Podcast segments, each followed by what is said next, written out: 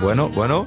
Oh, hola, bienvenidos. Herzlich willkommen hier zur neuen Folge Level Up. Falls ihr euch wundert, warum ich gerade Spanisch geredet habe. Ja, mir ist einfach aufgefallen, wir reden in unserem Podcast fast nur Deutsch und deswegen dachte ich, machen wir heute die Begrüßung einfach mal auf Spanisch. Vielleicht konntet ihr ja ein bisschen was lernen. Heute sitzen wir hier wieder. ähm, ich bin Hannes, ich freue mich, dass du dabei bist und ähm, ich quatsche heute wieder ein bisschen mit Lukas und uns ist neulich mal aufgefallen, dass wir eins der schwierigsten und eigentlich auch wichtigsten Themen haben wir noch nicht viel besprochen. Das ist das Thema ähm, wie man wirklich langfristig fokussiert bleibt. Und da wollen wir heute wirklich mit euch drauf eingehen, wie wir da unseren Alltag gestalten, welche kleinen Hacks wir haben, um das wirklich hinzubekommen. Ähm, ja, jetzt aber erstmal moin Lukas, schön, dass du wieder dabei bist. Ja, Hong Hong. Ja, von mir auch eine Begrüßung hier auf, auf äh, Chinesisch. damit wir hier mal ein bisschen ein paar andere Sprachen mit reinkriegen und zwischendurch. Ich habe auch, ja. ich finde das auch ganz cool, dass wir zwischendurch mal ein paar andere sprachige Wörter mit einbauen. Ja, man muss ja auch diversifizieren. ja, man muss sich diversifizieren in seiner Sprache. Das sehe ich auch ganz genau. Nee, jetzt genug rumgeblödet hier. Genau, das Thema hast du halt schon angesprochen. Und ja, ich würde sagen, damit starten wir auch gleich durch. Vorher nochmal, würde ich sagen, nochmal ein dickes, dickes Dankeschön an alle, die hier gerade zuhören. Das ist echt wirklich extrem cool, euer Support, dass wir hier mittlerweile echt sehr viele Zuhörer haben, die Facebook-Gruppe auch sehr, sehr aktiv bist, aber sehr, sehr aktiv ist. Wir haben da, glaube ich, fast 1500 Leute mittlerweile drin. Und haben muss, wir mittlerweile. Genau, ja. haben wir. Und ich muss auch sagen, von der Qualität her ist es wirklich eine der besten Facebook-Gruppen zu Amazon FBA. Also Fragen werden wirklich super schnell beantwortet, sind auch qualitativ hochwertig. Und äh, da nochmal ein dickes, dicke Dankeschön für deinen Support, dass du hier heute zuhörst wieder und auch, dass du in den Gruppen so aktiv bist und da anderen weiterhilfst. Und ja, das finden wir richtig jo. cool und wollten einfach einmal Danke sagen, würde ich sagen. Auch von mir nochmal Danke. Also es gibt wirklich mittlerweile so viele Alternativen auch auf dem Podcast-Markt, was, das, was im Bereich Unternehmertum angeht und dass ihr da eure Zeit mit unserem Podcast verbringt, ist für uns natürlich auch was Besonderes, vor allem weil es so viele mittlerweile sind, die sich unseren Podcast ähm, kontinuierlich immer wieder anhören. Ja, auf jeden Fall. Ja. jetzt aber auch zum Thema, fokussiert bleiben. Ich denke auch, hast du eben schon gesagt, ein sehr, sehr wichtiges Thema und auch ein Thema, wo, denke ich, wir jetzt nicht die super Experten sind. Ich denke aber auch eigentlich keiner sein ganzes Leben lang so ein super, super Experte ist, weil es einfach ein, sowas ist, was man, glaube ich, ständig weiter lernt, sich ständig weiterbildet in dem Bereich und äh, super, super schwer ist und komplex. Denn ich denke, erstens ist jede Person anders und zweitens ist das einfach so ein Lernprozess, den man lernen muss. Und ich glaube, selbst die erfolgreichsten Unternehmer der Welt haben Tage, wo sie komplett unfokussiert sind, Dinge machen, die im Endeffekt nicht wirklich relevant sind, sie nicht wirklich voranbringen und man dann einfach im Nachhinein reflektieren muss, was da los war und das dann halt in den nächsten Tag wieder zu verbessern. Und es ist ein riesiges Thema. Und ja, wir wollen heute mal ein bisschen das Ganze runterbrechen, paar Hacks euch hier mitgeben und mal über das ganze Thema ein bisschen sprechen. Ja, ich denke auch, was du gerade gesagt hast, dass einem keiner wirklich sagen kann, wie man, wie man es schafft, immer fokussiert zu sein. Ich denke, das liegt auch einfach daran, dass jeder Mensch einfach anders ist und keiner kann dir sagen, wie genau du den gesamten Tag fokussiert an irgendwas arbeiten kannst oder zum Beispiel äh, fokussiert bleiben kannst, deinen Sport durchzuziehen oder was auch immer es ist. Ähm, es liegt einfach daran, dass wir Menschen alle anders funktionieren und deswegen gibt es nicht diese eine goldene Regel dafür. Ja, das stimmt auf jeden Fall. Aber man kann es, denke ich, trotzdem so ein bisschen eingrenzen. Man kann sich so ein paar Methoden aneignen oder ein paar Methoden ausprobieren. Das ist, denke ich, auch ein ganz wichtiges Stichwort. Es gibt ja ganz, ganz viele Methoden, wie man fokussiert bleiben soll oder wie man so ein bisschen fokussierter bleibt. Und ich habe hier auch ganz, ganz viel getestet und für mich langsam auch so ein paar Sachen herausgefunden, die halt bei mir ganz gut funktionieren. Und ich denke, so sollte es auch jeder machen. Also einfach ein bisschen was hier raus mitnehmen aus der Folge, vielleicht was ausprobieren und dann für dich selber einfach ein bisschen, ja, probieren, was am besten auch für dich natürlich dann funktioniert. Ja. Ich würde sagen, ähm, starten wir durch. Ich würde ich auch mal sagen. Dann let's go. Ja, ich würde sagen, erstmal grundsätzlich kann man, kann man festhalten, dass wir äh, dieses Thema mit dem fokussiert bleiben oder wie man auch langfristig motiviert bleibt, ähm, halt eigentlich auf alle Bereiche betrachten kann. Nicht nur jetzt äh, die Arbeit oder das Unternehmertum, sondern auch beispielsweise den Sport, den ich ja gerade schon kurz angesprochen habe. Ich finde, der schwierigste Punkt an der ganzen Sache mit dem fokussiert bleiben ist es eigentlich, ähm, sich, sich von den ganzen Einflüssen, die man am Tag bekommt, von allen Seiten, ähm, von anderen Leuten auch, ähm, sich eben, eben wenig ablenken zu lassen. Und ich denke, da können wir erstmal ein bisschen drüber quatschen, wie wir das Ganze so angehen und was wir da für kleine Tricks und Hacks haben.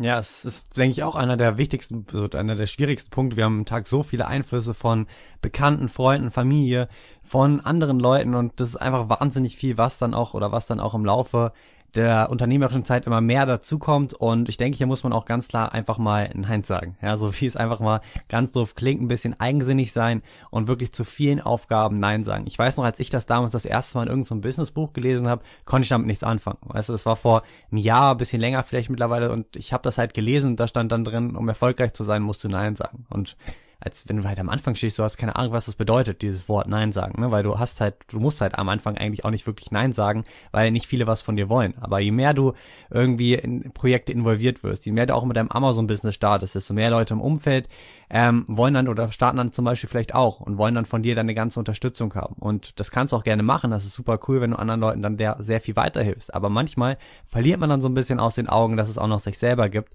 und dass man auch äh, an seinen eigenen Projekten weiter arbeiten muss und dort vorankommen muss. Und deswegen wirklich so ein kleiner Tipp, wenn du vielleicht manchmal im Alltag merkst oder auch ja, merkst, dass viele Personen auf einmal was von dir wollen, was, wenn viele Personen auf einmal irgendwie so Anforderungen haben, dass du manchmal einfach sagst, nein, heute Abend zum Beispiel kann ich nicht rausgehen, heute Abend kann ich nicht mit euch Fußball gucken, ich muss heute Abend ein bisschen was schaffen und halt ein bisschen auf sich selber zu achten, um da natürlich auch dann voranzukommen.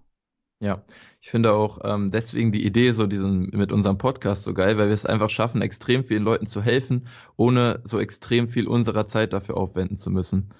Und weil du es ja gerade sagst, klar, man kann allen Leuten helfen, aber dass es halt sehr, sehr viel Zeit in Anspruch nimmt. Und deswegen, ich habe auch ähm, häufig Leute, die interessieren sich dafür, was ich mache. Und denen sage ich dann einfach, ähm, weil ich, weil ich sonst Stunden damit verbringen könnte, mit dem zu quatschen, dem sage ich einfach, er soll mal in meinen Blog schauen. Dort habe ich ein Tagebuch äh, über meine eigene Amazon Journey sozusagen ähm, verfasst. Und ich sage denen einfach immer, sie können sich das mal durchlesen und danach können wir noch ein bisschen quatschen und noch ein paar Fragen klären.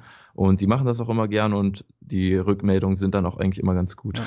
Ich, ich, ich finde, dass dieses Prinzip Nein sagen so ein bisschen, also als für uns Kinder falsch angelernt wird. Also so habe ich ein bisschen das Gefühl, und hab's irgendwie ja gehabt und auch immer noch so, dass man halt, wenn man klein ist oder auch wenn man erzogen wird, dann wird einem immer gesagt, hey, nein sagen ist nicht gut, du musst anderen Leuten ganz, ganz viel weiterhelfen. Ähm, andere Leute sind fast teilweise noch wichtiger als du und damit verlieren ganz, ganz viele und ich kenne so viele Leute, die so diesen Fokus auf sich selber teilweise verloren haben. Weißt du, bei denen stehen immer andere Leute im Mittelpunkt. Und das ist halt wirklich ein großer Fehler, wenn man halt äh, vorankommen möchte. Ja, man muss sich auch oft einfach auf sich selber fokussieren, seine eigenen Dinge abhaken und dann, ähm, ja, kann man mit Freunden was abends machen und so weiter und auch wirklich dann mal entspannen. Aber man muss wirklich einen guten Fokus auf sich selber halten und sich auch wirklich wertschätzen, denke ich. Ja, ich finde auch, ähm, was du vorhin angesprochen hast, dieses auf sich selber zu achten, das finde ich extrem wichtig, ähm, weil ich es auf keinen Fall gleichsetzen würde mit dem, dass man nur an sich selber denkt. Ich finde, das ist ein großer Unterschied äh, den wir hier auch nochmal festhalten können. Ich finde, dieses auf sich selber achten ähm, ist hauptsächlich das, dass man, dass man schaut, welche, welche, was sind die wichtigsten Aufgaben, die ich vielleicht für den heutigen Tag oder vielleicht diese Woche äh, lösen muss und dann eben sich eben diese Aufgaben vorsetzt oder, oder vornimmt. Ähm, und wenn dann eben diese Ablenkungen reinkommen, dass man dann halt auch weiß, nein, ich, ich muss das heute schaffen oder ich habe mir das ganz genau vorgenommen. Ähm, und das ist das, was sozusagen den größten Unterschied für mich macht. Und was in, in meinem aktuellen Stand der Dinge einfach das Wichtigste ist. Und deswegen äh, fällt es einem, einem glaube ich, dann auch leichter, äh, Nein zu sagen oder andere Leute ähm, auf eine andere Uhrzeit oder so, oder so zu verweisen, wenn man ganz genau weiß, was man eigentlich zu tun hat und welches diese, diese Big Points sind, die man für den Tag erledigen muss. Ja, das stimmt. Und hier mache ich teilweise auch so, dass ich halt auch hier Aufgaben chunke, da kommen wir gleich nochmal drauf. Das heißt, viele Aufgaben sammle. Das heißt zum Beispiel, wenn ich ähm, sowieso zum Beispiel heute ein Treffen in der Stadt habe, dann probiere ich das mit anderen Terminen dort zu verbinden, um halt dort einfach so ein bisschen ähm, ja, Zeitmanagement im Prinzip anzuwenden und halt nicht so viel Zeit in der Hinsicht zu verschwenden. Ähm, eine andere coole Sache in der Hinsicht finde ich auch noch, oder was halt noch ein sehr großer Störeinfluss, denke ich, ist, sind Nachrichten. Also Nachrichten einmal in Form von E-Mails, WhatsApp, nach, also normale ähm, SMS, sage ich mal, wenn das noch jemand nutzt, ähm, normale Anrufe, Facebook und so weiter. Also überall Einflüsse, wo man kontaktiert werden kann. Ich denke, dass das fast einer der größten ähm, Störpunkte bei den meisten Leuten ist. Also fast das Handy sogar noch. Irgendwelche, mhm. noch nicht mal Nachrichten, sondern auch dieser Drang, dass die Hand zum Handy geht, Instagram öffnet, Snapchat öffnet und kurz zehn Minuten sich dort alles durchguckt. Also dieser Drang, sich immer ablenken zu lassen durch verschiedene Medien, YouTube, Facebook und so weiter. Ich glaube, es ist auch der Drang, nichts zu verpassen, so. Ja, das, das ja. auf jeden Fall auch. Aber auch einfach, ich kenne das bei mir selber auch. Also manchmal war ich sehr produktiv, dann sitze ich hier und denk mir dann so, hm, jetzt machst du eine kleine Pause, nimmst dein Handy und bist dann da zehn Minuten, auf einmal wird es eine halbe Stunde. So weißt du, kennst mhm. du, ist es? Also das ja, so, geht ganz schnell, ja, ja kenne ich. Das ist wahnsinnig. Und ähm, ja, ein ganz schwieriges Thema und ich denke, dass man hier oder hier arbeite ich zum Beispiel so mit am, also ich, ich habe gemerkt, ich kann es teilweise nicht vermeiden, wenn ich irgendwie produktiv am Computer arbeite, ist die Seite Facebook oder teilweise schon mal so in meinen Händen programmiert, dass ich irgendwas mache und auf einmal lande ich auf Facebook. Also es ist mir wirklich schon passiert, so ohne Grund. Ich wollte auf eine andere Seite, auf einmal war ich auf Facebook. So ein bisschen komisch und dann habe ich mir das Plugin, das heißt, glaube ich, Sideblocker geholt Mhm. Genau, da habe ich sogar auch, das ist ja mal witzig. ja, damit blocke ich mir jetzt immer so, wenn ich halt wirklich arbeiten möchte, sehr produktiv sein möchte, alle Seiten, die mich stören. YouTube, Facebook, alles ist geblockt, sodass du gar nicht mehr darauf kannst. Ne? Und äh, das hat mir zum Beispiel sehr geholfen, wenn ich am Computer sehr produktiv arbeite, ähm, hier so ein bisschen fokussierter zu sein. Kann ich dazu ganz kurz was sagen? Das ist nämlich ganz witzig. Ähm, ich habe das tatsächlich auch, auch so gemacht und habe dann eben auch es geschafft, ein bisschen fokussierter dadurch zu arbeiten, dass ich mir eben diese Seiten wie YouTube, Facebook und so weiter blocke. Aber ich bin dann einfach automatisch dazu übergegangen, so im Laufe der Zeit, dass ich einen anderen Browser geöffnet habe, um auf diese Seiten zu kommen. Das ist völlig krass eigentlich, wenn man sich das mal überlegt. Und das habe ich jetzt nicht äh, so absichtlich gemacht, sondern es war einfach so, nach ein paar Stunden habe ich nicht mehr so wirklich daran gedacht, ähm, dass ich ja diese Seiten geblockt habe, um fokussiert zu bleiben.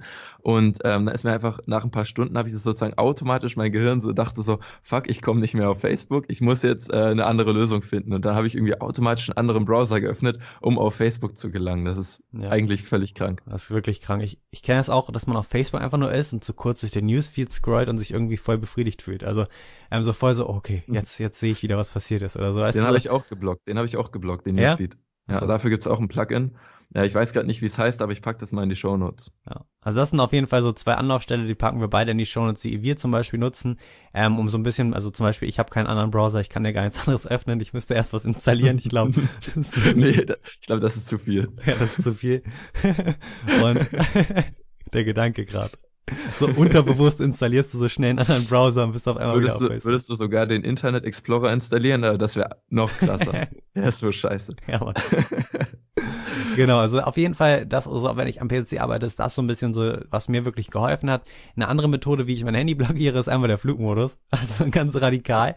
Ähm, alles wird halt, also Flugmodus, ich denke, das kennt jeder, ähm, wird halt alles geblockt, was mit dem Internet zu tun hat und du kannst im Endeffekt ja nichts mehr machen, du bist nicht mehr erreichbar, keiner kann dich anrufen und so weiter. Natürlich muss man hier auch aufpassen, wenn man einen wichtigen Anruf gerade oder wenn man darauf wartet oder generell damit rechnet, sollte man das natürlich nicht machen, sondern da gibt's dann auch verschiedene Dinge. Zum Beispiel ähm, kann man, glaube ich, einstellen, dass nur Anrufe durchkommen, der Rest der Benachrichtigung komplett ausgestellt wird und so weiter. Also da ist man auch sehr flexibel und ich denke, man muss sich da auch eingrenzen. Wir haben ja eben auch schon gesagt, dass wir teilweise unterbewusst auf diese Seiten gehen und ähm, man muss es einfach tun. Man muss sich dagegen wirklich abschotten und das glaube ich, wird, wenn man das lang genug macht, dann aber auch so ein bisschen zur Gewohnheit, dass man nicht mehr auf die Seiten mhm. geht. Weil, wenn ich, ich wenn ich das drei Monate mache und dann nicht mehr am Tagsüber, sage ich mal, auf Facebook war, dann ist es irgendwann so in mir drin, dass ich das vielleicht nicht mehr brauche. Aber das ist halt wirklich schwer und das kann ich auch definitiv bestätigen. Ja. Ja, ja mich stört auch WhatsApp ziemlich krass, weil das Problem ist einfach, man braucht es oder ich habe das Gefühl, man braucht es, weil man sonst einfach, äh, weil es sonst viel komplizierter wird, mit so vielen Leuten zu kommunizieren. Ich kommuniziere auch teilweise mit meinen Herstellern äh, über WhatsApp. Wobei ja. ich glaube, du machst das gar nicht, ne? Nee, ich habe die Skype-App, also das Prinzip ist ja, ja eigentlich das gleiche. Ne? Ja, ist eigentlich das gleiche. Ähm, du hast mir neulich noch von einer Methode äh, erzählt, mit der du auch es schaffst, noch ein bisschen fokussierter zu bleiben. Ich könnte das jetzt irgendwie ähm, nochmal äh, halt nachsagen sozusagen, was du mir da neulich erklärt hast, aber ich glaube, du kannst es besser. Und zwar rede ich von der Smart-Methode und vielleicht kannst du da ja noch mal kurz drauf eingehen. Da hast du mir ja neulich ein bisschen was zu erzählt.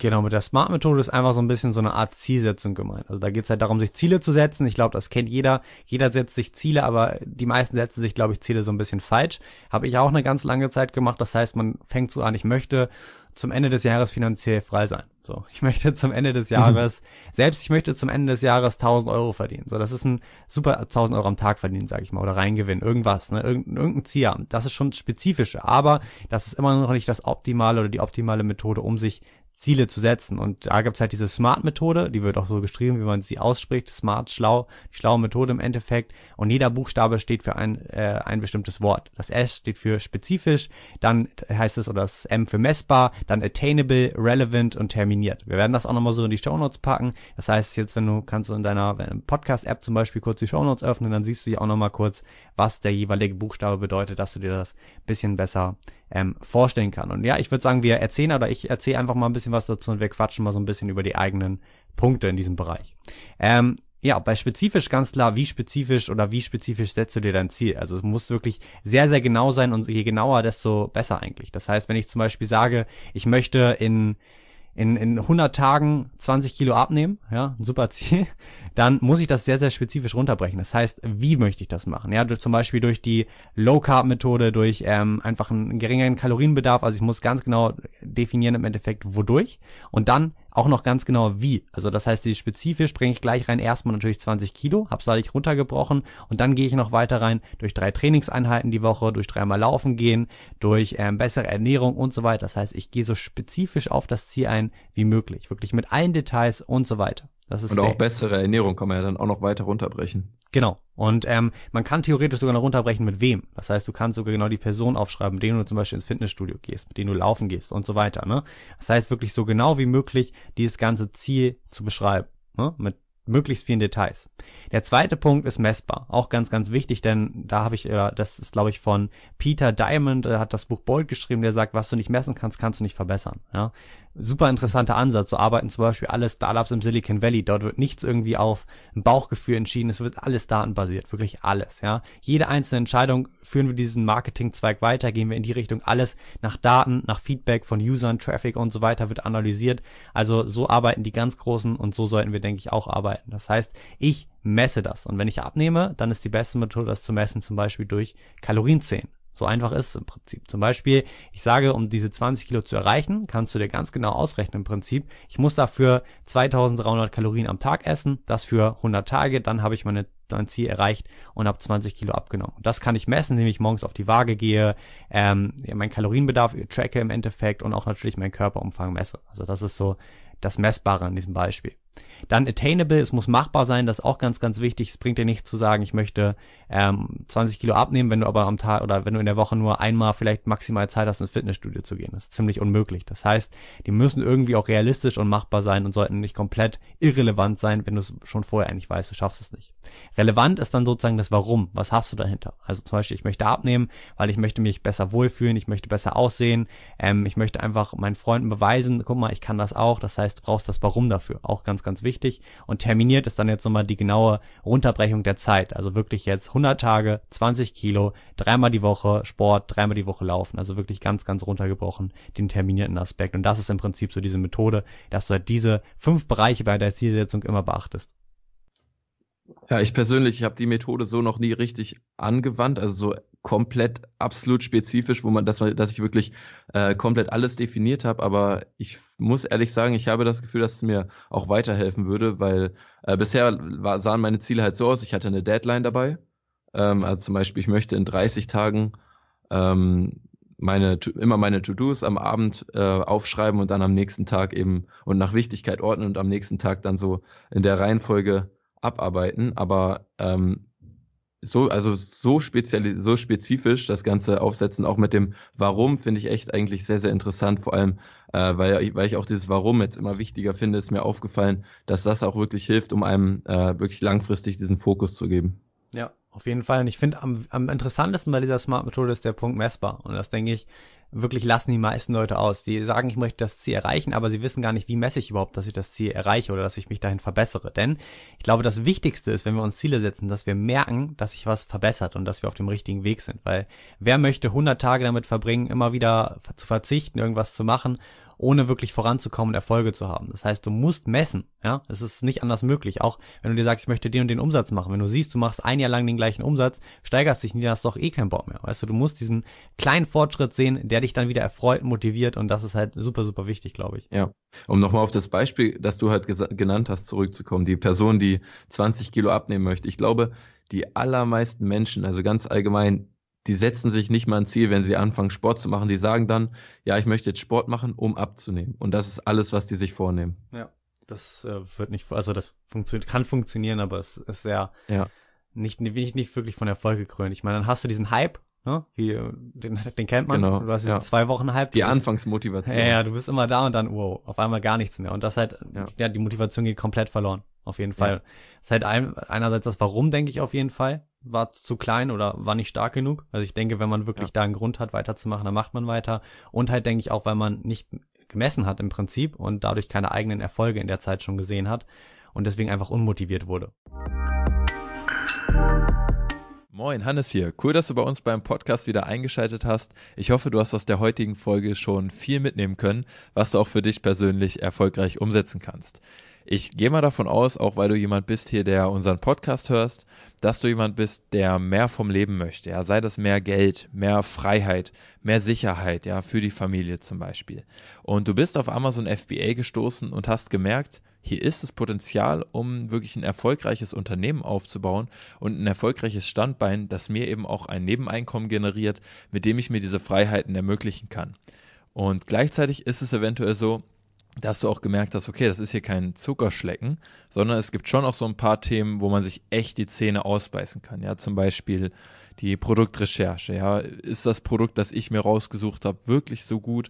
Kann ich das wirklich erfolgreich verkaufen? Und vor allem kann ich damit auch Gewinn machen und nicht nur Umsatz? Oder Thema Zertifikate, Patente. Ja, sind meine Produkte wirklich sicher? Kann ich sicher gehen, dass eben nicht innerhalb von wenigen Wochen oder Monaten da eine Abmahnung reinflattert und ich irgendwie ja mein Unternehmen direkt gegen die Wand fahre. Und ich kann dir sagen, das war bei mir am Anfang ganz genauso und es geht, glaube ich, auch einigen anderen so. Ich habe aber gute Neuigkeiten und zwar wurde letztes Jahr AMC Ventures veröffentlicht. AMC Ventures ist ein Amazon FBA Inkubator, der die perfekten Bedingungen schafft für Unternehmer, die sagen, okay, ich möchte mir ein erfolgreiches Unternehmen mit Amazon aufbauen und dabei halt keine schwerwiegenden Fehler machen, die mir eventuell die Existenz kosten könnten.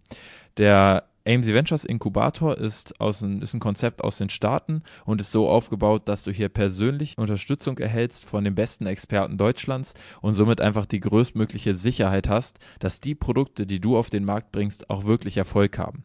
Der zweite Punkt ist, dass du einfach extrem viele Fehler vermeiden wirst und dadurch langfristig extrem viel Zeit und Geld sparen wirst. Und der dritte Punkt ist einfach das erfolgsorientierte Umfeld, das du an die Hand bekommst bei AMC Ventures, das dich in guten und in schlechten Zeiten in jeder Lebensweise Lebenslage unterstützt. Klingt gut, oder? Versprochen wird natürlich für gewöhnlich viel, gehalten aber nur wenig. Und aus diesem Grund wird eben bei Ames Ventures ein sechsstelliger Umsatz auch garantiert. Wenn du dazu mehr erfahren möchtest und allgemein auch mehr zur Bewerbung und zum Ablauf des Ganzen, dann schau jetzt vorbei auf www.amesventures.de. Du gehst durch deine Bewerbung keinerlei Verpflichtungen ein oder so, musst dir da gar keine Sorgen machen. Und äh, ja, das Ganze läuft so ab, dass es eine schriftliche und eine telefonische Bewerbung gibt. Das heißt, zunächst füllst du auf der Seite einfach kurz ein Formular aus. Es dauert vier bis fünf Minuten und dann, ja, wird sich einfach jemand mit dir in Verbindung setzen und mit den zielstrebigsten Unternehmern wird dann ein Gespräch ausgemacht, ein Telefontermin, in dem dann einfach von beiden Seiten geschaut wird, ob es hier zu einer internen Zusammenarbeit kommen kann, ob das Ganze Sinn macht. Also schau jetzt auf jeden Fall vorbei auf www.amcventures.de. Du hast nichts zu verlieren und alles zu gewinnen. Mach's gut, dir noch einen schönen Tag und viel Spaß mit der weiteren Folge. Ciao. Ja, ich denke, allgemein ist es so, wenn wir uns ein Habit aufbauen wollen, eine Routine, dann lässt diese anfängliche Motivation einfach mit der Zeit nach und das ist ja auch völlig normal. Und ich finde, die schwierigste Phase ist dann die, in der man eben, in der die Motivation sozusagen nachlässt, aber die Routine noch nicht wirklich in unserem Alltag eingetroffen ist, dieser Habit.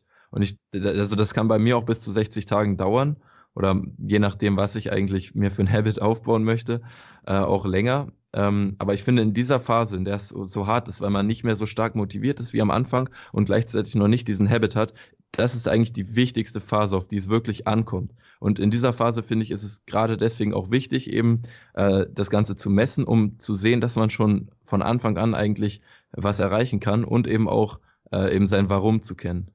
Ja. Und warum man das Ganze machen möchte. Finde ich auch. Das war, das habe ich auch gerade ein gutes Beispiel. Ich probiere gerade täglich zu meditieren, zehn Minuten. Und ich habe damit vor zwei Wochen angefangen, drei Tage durchgezogen und dann fünf Tage Pause, weil ich es einfach morgens halt nicht geschafft habe. Also ich hätte es geschafft, aber es war jetzt ein bisschen die Ausrede. Ne? Das heißt, komplett wieder rausgekommen und dachte erstmal, wow, ich bin gut drin. Und jetzt bin ich wieder seit fünf Tagen drin. Das heißt so, ich, bei mir ist es immer so ein bisschen in Schwankung gestartet, dann kommt man wieder so ein bisschen raus, dann geht's wieder los, nach einer Zeit bist du dann so komplett drin. Und ich denke, das ist auch normal. Also man sollte sich da nicht abschrecken lassen, dass wenn man mal ein, zwei Tage dann auf dieses Routine oder auf das, was man sich vorgesetzt hat, verzichtet, sondern dass man dann natürlich wieder weitermacht und sagt, komm, jetzt geht's weiter. Also dass man sich da langsam ranarbeitet ja. und dass diese Rückschläge ganz normal sind. Ja, ich finde es auch echt gut, dass du das äh, so offen, sag ich mal, zugibst, ähm, weil ich habe auch das Gefühl, dass ich vor allem so online äh, bei den Leuten, die jetzt vielleicht auch eine, eine eigene Zuhörerschaft oder Followerschaft haben, dass sie sich häufig besser darstellen, als sie eigentlich sind oder so tun, als würden sie alles total gut hinbekommen, äh, damit die Leute sozusagen so zu ihre, ihnen aufschauen. Und äh, ich finde es halt cool, dass du auch äh, zugibst, dass es bei dir nicht so ist und dass wir halt wirklich alle diese Momente haben, wo es ähm, wo was nicht ganz so funktioniert, wie es, wie wir es uns vielleicht vorgenommen haben, weil das ist einfach bei jedem Menschen so, egal wie erfolgreich er ist ich glaube, jeder Mensch hat solche Momente. Ja, auf jeden Fall. Das ist, es haben selbst die Erfolgreichsten haben solche Momente, wo sie dann auch mal wieder Zweifel haben, Dinge sich nicht wirklich aufbauen können. Ich finde es halt cool, wenn da auch so erfolgreiche Leute so offen sind, weil es einfach dann auch den Leuten zeigt, die sehr am Anfang stehen, guck mal, das ist ganz normal und ich muss einfach weitermachen, dann schaffe ich das auch. Ja. Ne? Alle, alle außer Gary Vaynerchuk. Genau, der ist 24-7. Hammer, genau.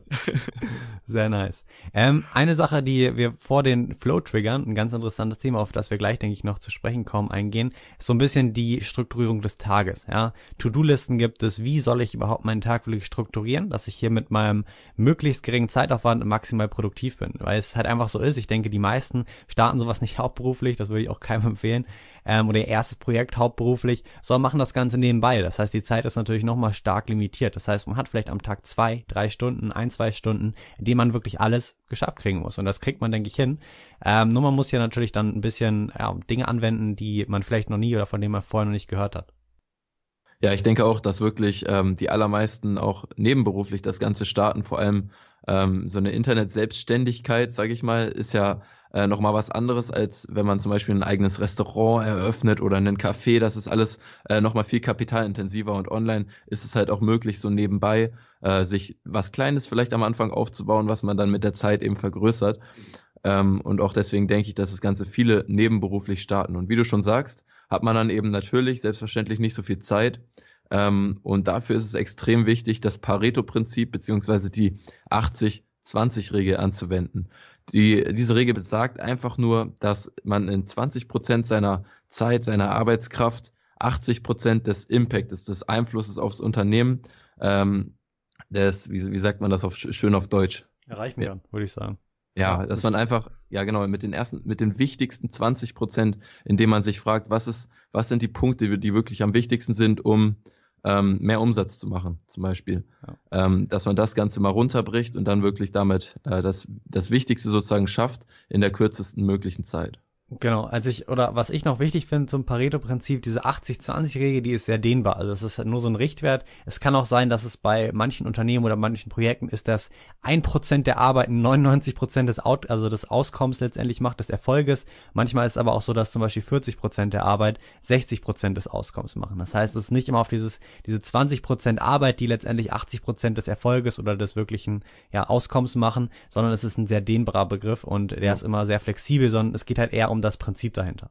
Ja, wenn zum Beispiel ein Dachdecker oder äh, ein Künstler beispielsweise schlechte Arbeit macht, dann ist bei ihm ja äh, so, dass wenn er, wenn er nicht alles gibt oder bei sehr perfektionistischen Berufen, sage ich mal, ähm, wenn die sozusagen nicht die 100 Prozent geben, dann ist ihre Arbeit nicht so gut. Und ich denke, das macht auch einen großen Unterschied dann. Ja, aber hier muss man noch ganz dazu sagen, das ist ein super Beispiel eigentlich mit dem Künstler, wo so, wo so ein bisschen oft vernachlässigt wird, was sind die wirklichen Big Points, wie macht man Geld in diesem Fall. Viele Künstler sind super Künstler, weißt du, die haben, die sind super am Malen, aber sie vergessen den Produkt, den Punkt des Verkaufens, weißt du? Und das mhm. ist so mhm. dieser Punkt, wo sie einfach nicht wirklich realisieren, was sind die Big Points, um erfolgreich zu sein. Ja, viele wollen das auch nicht, viele wollen einfach diese Kreativität ausleben, das ist jetzt auch nicht darauf bezogen, sondern einfach so ein bisschen auf die Wichtigkeit, wie würde ich damit jetzt Geld machen. Und da verlassen sich halt viele darauf, wow, wenn ich super Arbeit liefere, super male, wirklich super künstlerische Leistung abliefere, dann werde ich sehr erfolgreich erfolgreich werden. Das ist aber einfach nicht so, weißt du, denn der Punkt des Verkaufens, der Vermarktung ist hier mindestens genauso wichtig, weißt du, ähm, und das ist halt einfach hier so ein super Beispiel eigentlich, wo halt diese Big Points ausgelassen werden, wo halt der Fokus eher auf der künstlerischen Seite liegt und überhaupt nicht auf dem Verkaufen, obwohl beides sehr, sehr wichtig ist. Mhm. Ja, ich denke auch, also solange das Ganze natürlich für einen Lebensunterhalt reicht und es dem Künstler gar nicht darum geht, reich zu werden, kann man das auf jeden Fall auch äh, so natürlich stehen lassen und das genauso machen. Aber ich denke, wenn wirklich jemand extrem viele Leute mit seiner Kunst erreichen möchte, dann kommt es gar nicht darauf an, dass er extrem viel malt und jeden Tag irgendwie äh, acht Stunden lang malt, sondern vor allem auch darum, dass er irgendwie andere Menschen dazu bekommt, das zu verbreiten und das Ganze auch zu sehen. Ja, also natürlich kann man das auch an Leute, an Spezialisten in diesem Bereich outsourcen oder übergeben lassen. Ich denke, das ist auch am sinnvollsten, aber ich glaube, wir sollten jetzt auch nicht weiter über das Beispiel reden. War jetzt aber kurz angeschnitten dazu. Ja. Was ich da sehr, sehr wichtig finde, was ich zum Beispiel früher oft gemacht habe, sind riesenlange To-Do-Listen. Also wirklich, man, es wird immer mehr, muss man dazu sagen, es wurde immer mehr. Man schreibt sich die ersten Punkte drauf. Am Anfang sind es vielleicht so drei Dinge, die waren damals auch noch sehr unspezifisch, zum Beispiel Amazon optimieren, war das zum Beispiel ein Punkt jetzt einfach mal als Beispiel. Der andere Punkt war Zimmer aufräumen und der andere Punkt, sage ich jetzt mal, war ähm, neue Produkte finden. So, das waren so diese drei Punkte, die auf meiner Liste standen. Erstmal, was man dazu sagen muss, die Punkte viel zu oberflächlich und viel zu grob sind und weiter definiert werden müssen. Das heißt, ich würde mir heutzutage Unterpunkte unter diese Punkte machen. Ja, was ist Amazon optimieren? Ja, gibt's eine Million Sachen. Ich könnte PPC-Anzeigen optimieren, Bilder neu machen, ich könnte mich um Verkaufstexte kümmern und so weiter. Millionen Sachen. Ja, also genau definieren, was meine ich damit und sich unter diesen ähm, To-Dos erstmal eventuell dann noch Unterpunkte zu machen, wenn man sie so breit formuliert.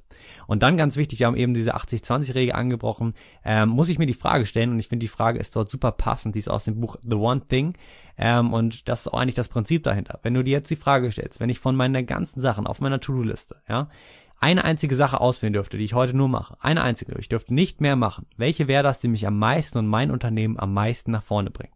Und wenn du dir diese Frage stellst und dann deine riesen To-Do-Liste hast, findest du innerhalb von einer Minute oder weniger heraus, was du wirklich machen musst und was wichtig ist. Und so strukturiere ich halt wirklich einfach sehr, sehr simpel mit dieser Regel meine ganzen Aufgaben. Das heißt, ich habe eine riesenlange To-Do-Liste, in Wunderlist mache ich das am Computer und dann jeden Tag beziehungsweise abends kommen da immer mehr Punkte rein und dort probiere ich das alles nochmal runterzuschreiben, was auch in den nächsten Tagen gemacht werden muss. Und am Morgen stelle ich mir wirklich genau diese Frage, was ist der allerwichtigste Punkt? Und dann kriegt ein einziger Punkt ein Sternchen. Ja, manchmal sind dann sogar noch zwei, maximal drei, und das sind die Punkte, die ich an diesem Tag abarbeite.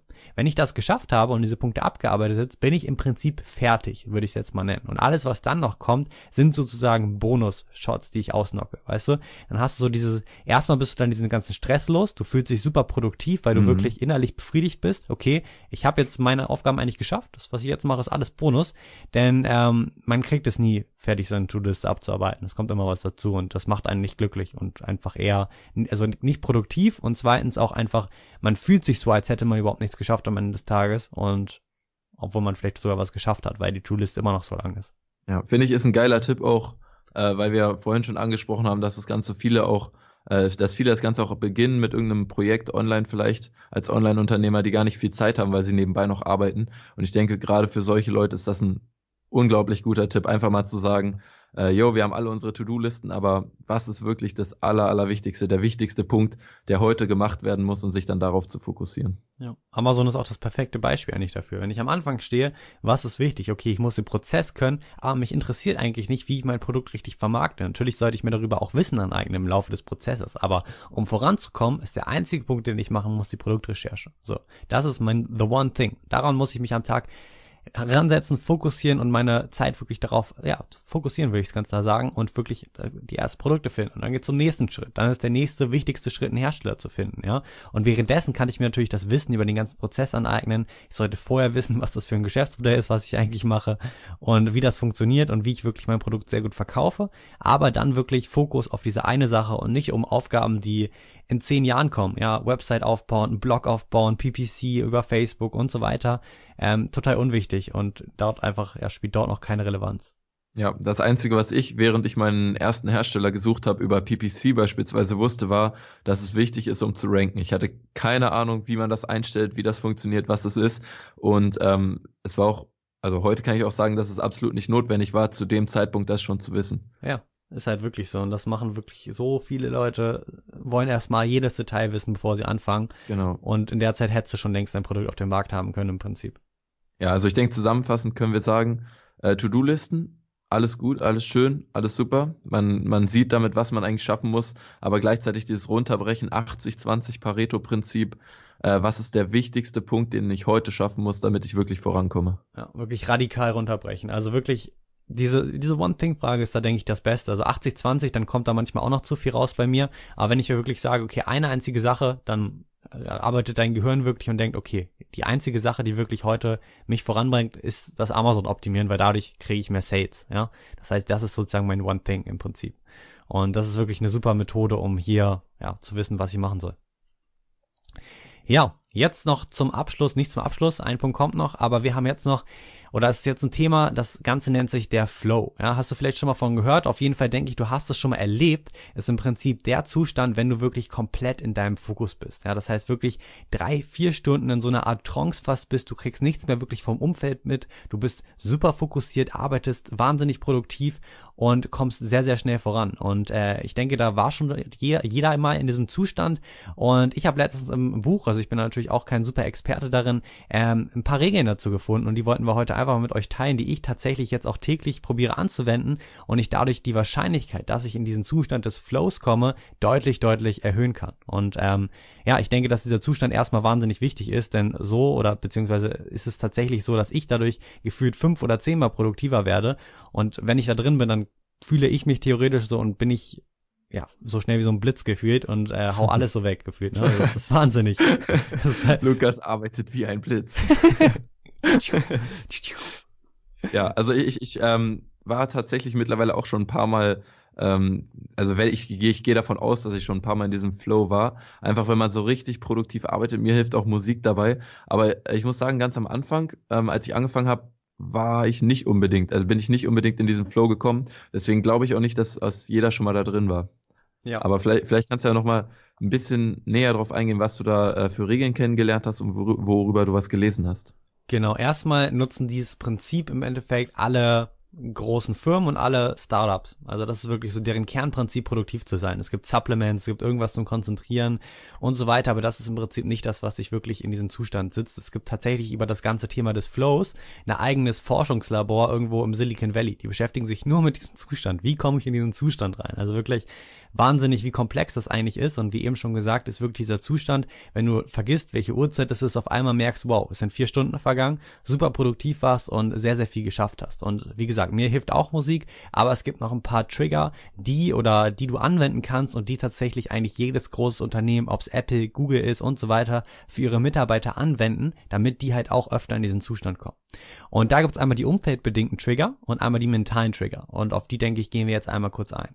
Erstmal die umfeldbedingten Trigger, ist, wie der Name schon sagt, dein Umfeld. Da gibt's drei Stück. Das eine ist das erhöhte Risiko und die Gefahr. Ich denke, da ist auch wieder ein super Beispiel früher, als wir, sage ich mal, noch in der Steinzeit gelebt haben und jagen waren. Wenn du dort dieses Risiko verspürst, ja, diese Angst, dann bist du super fokussiert. Ich glaube, das kennst du auch, oder? Wenn du abends irgendwo wo bist oder man, man hat so ein bisschen Angst oder so, dann bist du so wahnsinnig fokussiert. Dein Gehör ist so scharf, du bist, du hast die krankesten Reflexe und genau das ist dieser Zustand im Endeffekt, den du auch in deinem Alltag erhöhen kannst. Und bei Athleten ist es zum Beispiel so vor dem Wettkampf, die haben dort die Gefahr oder leben mit dem Risiko, sich körperlich wahnsinnig zu verletzen, die ganzen Extremsportler.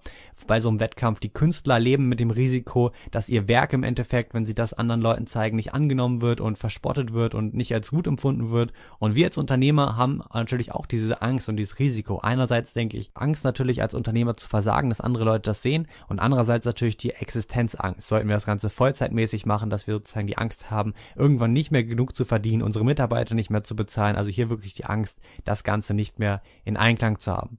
Der nächste Punkt ist ein anregendes Umfeld. Also wirklich, dass wir täglich Neuheiten, Unvorhersehbarkeiten und Komplexität erleben. Ja, klingt jetzt erstmal okay, wie soll ich das erreichen? Zum Beispiel ganz, ganz simpel, indem du im Café oder in der Öffentlichkeit, im Coworking Space arbeitest. Du lernst ständig neue Menschen kennen. Das ist alles unvorhersehbar und du lernst immer neue und hast immer neue Eindrücke und lernst was von unterschiedlichen Bereichen. Ja, können wir, wie gesagt, im Coworking Space, im Café super erreichen. Steve Jobs oder allgemein die ganzen großen Firmen wie Apple, Google werden so aufgebaut, dass selbst wenn du auf die Toilette gehen möchtest, ja, musst du durch das ganze Gebäude gehen, weil du da auf diesem Weg andere Leute triffst. Das heißt, es, es, kommen Neuheiten in dein Leben rein, du sitzt dich den ganzen Tag nur in deinem Büro, gehst kurz raus und so weiter und hast so, so ganz, ganz viele Unvorhersehbarkeiten. Ganz, ganz wichtiger Punkt, um die Kreativität und halt um diesen Zustand des Flows zu erhöhen. Und dann noch die körperliche Verinnerung. Also ganz klar, dass wir halt Dinge wirklich praktisch umsetzen. Also nicht nur irgendwie theoretisch irgendwo uns was anlesen, sondern wirklich praktisch dabei sind. Und dadurch ist halt diese Lernkurve wahnsinnig erhöht.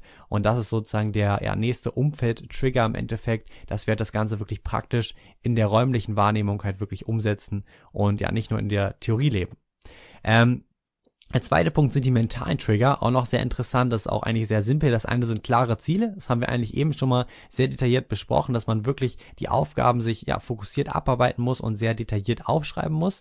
Das, der zweite Punkt ist das sofortige Feedback, das heißt, dass man hier wirklich sehr schnell sich Feedback für einzelne Prozesse einholt ähm, und sehr viel rumprobiert, also dieses Lean Startup Prinzip, das heißt, wir starten oder wir wollen irgendwie ein neues Produkt auf den Markt bringen, holen uns direkt Feedback von Leuten, die in diesem Bereich als Kunden tätig sind und ja, erfahren dadurch, was sie wirklich wollen.